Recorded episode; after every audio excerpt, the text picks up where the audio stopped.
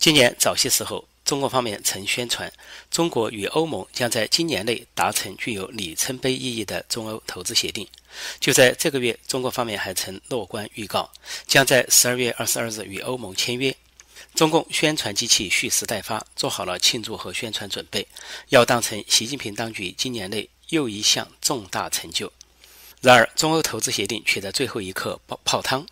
欧盟二十七国中，越来越多的国家反对与中国签约，尤其在欧洲议会，该协定遭到成员国的强烈反对。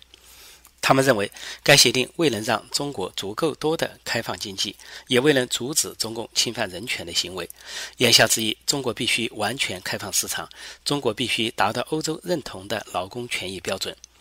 稍后。作为欧洲大国的法国出面放话：如果北京不解决维吾尔人强迫劳动问题，巴黎不会同意中欧协定。原来，自从中共集中营丑闻曝光，国际社会高度关注新疆。中共不仅把数以百万计的维吾尔人投入集中营，复制上世纪纳粹德国的暴行，而且强制至少五十七万维吾尔人从事采摘棉花的苦力。进而还堂而皇之的把他们生产的棉制品出口到世界各国。今年十二月二日，美国政府下达制裁令，禁止进口来自新疆建设兵团的棉花和棉制品，因为那属于国际公约禁止的强迫劳动产品。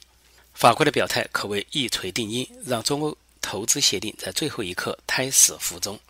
十二月二十二日，欧中双方都被迫取消了原定的谈判或签约议程。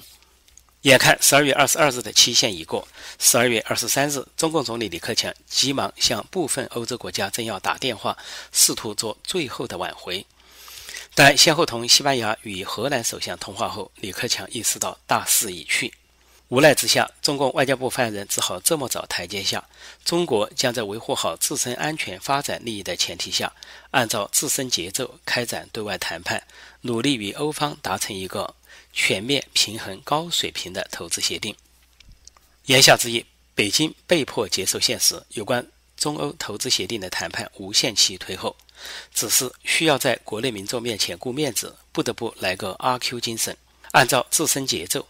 而中共发言人所说的自身安全，指的是中共政权的安全，暗示中共对待协议绝对不会因为有利于中国人民而签，而首重考虑有利于中共政权。其实，质疑中欧投资贸易协定的不仅仅是法国和欧洲国家，还有美国。特朗普政府告诫欧盟，如果没有强有力的执行和核查机制，中方的任何承诺，对中国共产党来说都只是一次宣传上的胜利。拜登阵营则喊话欧洲再等一等，让美欧双方讨论我们对中国经济行为的共同担忧，以及。美欧应该对中共采取一致立场，以实现拜登阵营所宣称的最广泛的国际联盟。中南海应该心中有数，除非中共改变其新疆迫害政策，并改变其国进民退、反市场经济的倒退政策，否则中欧协定已无从指望。尤其身为总理的李克强心下应该明白。在习近平、王沪宁等人的极左路线主导下，当下的中共绝无改弦易辙的任何空间。类似必须保障劳工权益的中欧投资协定等对外协议，注定是一场泡影。以上是由自由亚洲电台特约评论员陈破空所做的财经评论。